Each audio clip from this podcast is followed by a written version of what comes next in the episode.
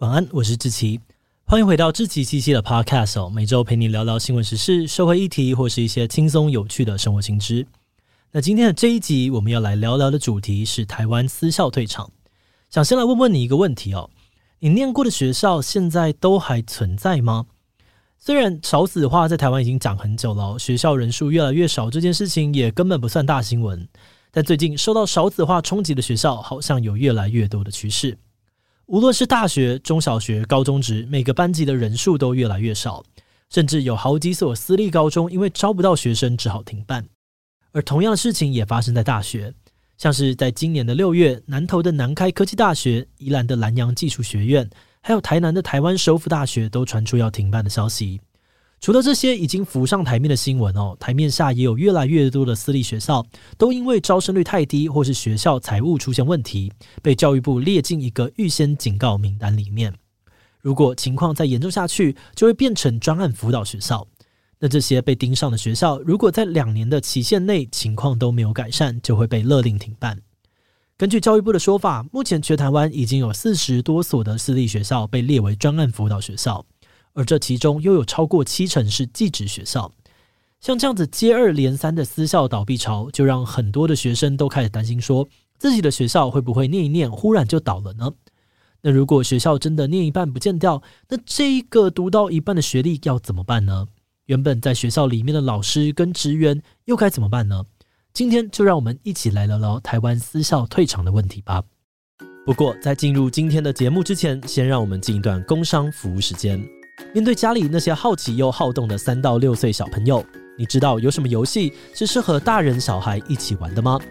如果你不知道，那我们诚挚的推荐一款游戏绘本，叫做《盲狗狗在哪里》。这是一本充满寻宝乐趣的图文书，书里面设计了八个台湾在地风景，还有满满的过场人物，让孩子可以在画面当中找出指定的物件，以及绘本的主角盲狗狗。那他们在这个搜索跟浏览的过程当中，不只能够认识台湾的文化，也能够连带培养出十五分钟的专注力。除此之外，绘本的每一页还充满了看图说故事的素材，不管是人们逗趣的行为，还是日常感十足的细节，都让亲子共读变得更加的有趣，连大人看了都乐在其中。目前，盲狗狗在哪里？还有更多的系列绘本，在官网都有多项的优惠。那只要输入志祺七七折扣码 Podcast 七七。就能够再打九折。现在就点击资讯栏的官网链接，跟孩子来一段乐趣满满的寻宝时光吧。好的，那今天的工商服务时间就到这边，我们就开始进入节目的正题吧。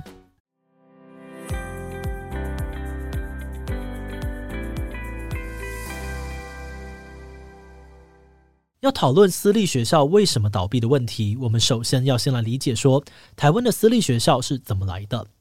台湾在戒严时期的时候，因为教育普及程度不高，政府把大部分的资源都投注在小学、国中等等的基础教育，所以当时如果你程度很好，想要继续往上念，可能就没有办法完全靠政府给的补贴跟资源。当时高中高职以上的教育资源，主要必须要仰赖私人创立的学校。不过这个现象到了一九六八年左右开始有了改变，在政府推行九年义务教育之后，台湾开始出现大量的国中毕业生。再加上政府为了国家的经济发展，鼓励培养技职人才，于是台湾的专科学校数量开始明显的增加。到了一九八五年的时候，政府又进一步的开放民间办学，这个时候就有很多的地方势力、宗教团体、企业集团都投入了办学的行列，让当时的台湾建立出一种技职为主、高中为辅的教育体系。诶，这怎么跟我们现在的状况好像是反过来的？那是因为台湾社会的普遍观念，长久以来都觉得高中比技职有前途，大学又比专科有前途，所以能够上高中、上大学是一件非常有面子的事情。可是呢，当时大学的名额很少，每年的联考竞争都超级的激烈，也延伸出了不少问题来。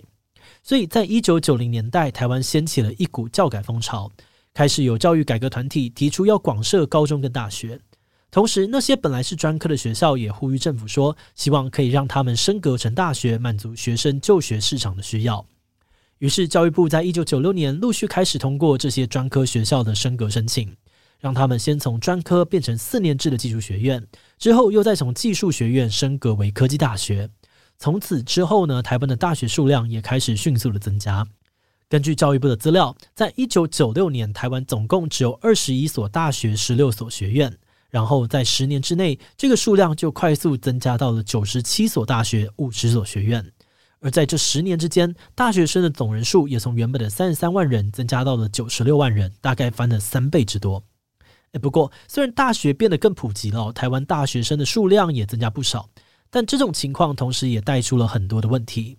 首先，有很多私立学校的创办人本身并不是学教育专业出身的。他们可能是政党人士、地方势力、宗教团体或是企业家。他们可能因为有钱有理想就出来创办学校，虽然出发点可能很良善哦，但因为这些人很多都没有办学、管理学校的经验，这让高等教育的品质会随着学校不同而有很大的差异。第二点是，自从一九九六年政府开放专科升格的申请之后，很多学校都抢着在短时间内申请升格。不过，实际上这些学校不论是师资还是教育资源，其实都还没有办法到位，课程的结构也还不完整，还没有调整完就急着上架。而这种赶鸭子上架的做法呢，也让原本就在这些学校里面的师生出现了很多适应不良的情况。再加上科大虽然是以技职教育为主的大学，但很多学校为了要跟普通大学竞争，反而减少了实作类的课程，加强理论训练。这就导致说，有些科大跟普通大学没有办法做出区隔。让从这些科大毕业的学生，实作跟理论都只学了一半，出社会后没有办法跟其他人竞争，出现了很严重的学用落差、文凭贬值等等的问题。总而言之哦，当这些先天不良、后天失调的原因通通加在一起，社会大众对这类学校的观感也就越来越差。而当这些问题遇到了台湾社会少子化、学校越来越少的时候，很多的科大跟学院就面临了严重的招生危机，不得不想办法冲高学生的注册率。那如果是想要改善教学品质，去吸引学生注册，当然不是坏事。但是很多私校使用的办法其实蛮有争议的，有些手法甚至已经游走在违法的边缘了。比如说，很多学校为了要拯救低迷的注册率，就会把招生这件事情列为校内老师的评鉴项目之一，要求老师利用人脉，先到国高中去拉学生，有拉到一定学生人数的老师，学校就会发奖金之类的奖励。但反过来说，如果老师拉人的数量没有达标，他就可能会被校方施压，或是无法拿到聘书。这个制度就让老师们忽然要负担很多原本不属于自己的业务工作，压力变得非常的大。那除了把老师业务化之外呢，有的学校还会跟外部单位配合合作开课，把对方的人也纳入自己的学生名额。比如彰化的明道大学中文系呢，就曾经传出跟某某宗教机构合开硕士学分班，标榜最快一年就可以毕业。如果选修风水啊、易经等等的特定课程，还可以抵免超过一半的学分。你把学分都修完哦，就可以获得中文系的硕士学位啊。不过这个宗教机构根本不是教育部立案许可的机构，照规定来说呢，是不能够开设学分班课程的。所以这样的行为其实已经游走在法律的边缘。除此之外呢，有些学校还想到，诶，国内找不到学生，我们还可以去国外招啊。所以他们用产学合作班的名义，大量的招收外籍学生来填补学校缺学生的问题。但是后来却有几所学校被爆出，他们其实是跟人力中介合作，骗这些外籍学生去工厂实习，但实际上在工厂当非法劳工。好的，那我们说了这么多私校乱象，每个听起来都蛮不 OK 的。而私校会有这些行为，其实是反映了他们挣扎求生的处境。各种奇奇怪怪的花招，最终的目的都是为了让学校继续存活下去。但其实还有另外一种状况，有些私立学校明明知道快要倒闭哦，但他们不但不去想办法活下来，反而是更努力的故意想要让学校快点停招。为什么要这样做呢？答案当然跟利益有关。比如，二零一六年，苗栗的亚太创意技术学院让一间叫做宜盛物业的集团入主董事会。校方原本的想法是想要借助这个大企业的资金，帮助学校转型，度过经营危机。但是没有想到，宜盛集团在掌握了亚太的经营权之后，不但没有要救，反而关闭了很多的科系，让大量的学生们被迫离校。当时很多的学生呢，还因为找不到能够衔接专业的校系，最后只能够辍学。那光是一零五学年度哦，离开亚太的学生就有四百九十六人，一年半之内也有六十位老师因此失业。而且宜盛集团入主亚太之后呢，学校里面的师生就发现，宜盛集团不但没有实现帮亚太转型的承诺，还把学校的场馆当做他们自己员工的训练中心，然后学校的警卫也被换成了他们集团自己经营的保全公司。当时很多人就质疑说，怡盛集团根本是把属于公有财的学校财产拿来图利自己的生意。然后到了二零一八年，亚太创意技术学院确定做不下去，宣布要停办的时候，当时亚太的师生还有台湾高等教育产业工会就出面指控，认为校方是故意把学生转走，让学校走向倒闭，而这样子，宜盛集团就可以在学校停办以后把校产占为己有。那这件事情闹出了很大的争议哦，后来教育部直接介入，暂时阻止了亚太校产落入私人集团手中。不过，也因为这个事件，让外界开始注意到说，政府如果放任这些私校自生自灭，没有好好规范私校退场的方式，那最后受害的不只是那个学校的师生哦，就连大众的权益也都可能会受到损害。所以，为了避免类似的情况再次发生，立法院在今年的四月三读通过了《私立高级中等以上学校退场条例》。这个私校退场条例就规定，私立学校如果出现像是合格教师数不足、危害学生受教权、财务恶化到无法还清等等的状况，那么这些学校就会依序被列为预警名单跟专案辅导学校。而且，这个被列入名单的讯息还会对外公布，让老师跟学生能够掌握资讯。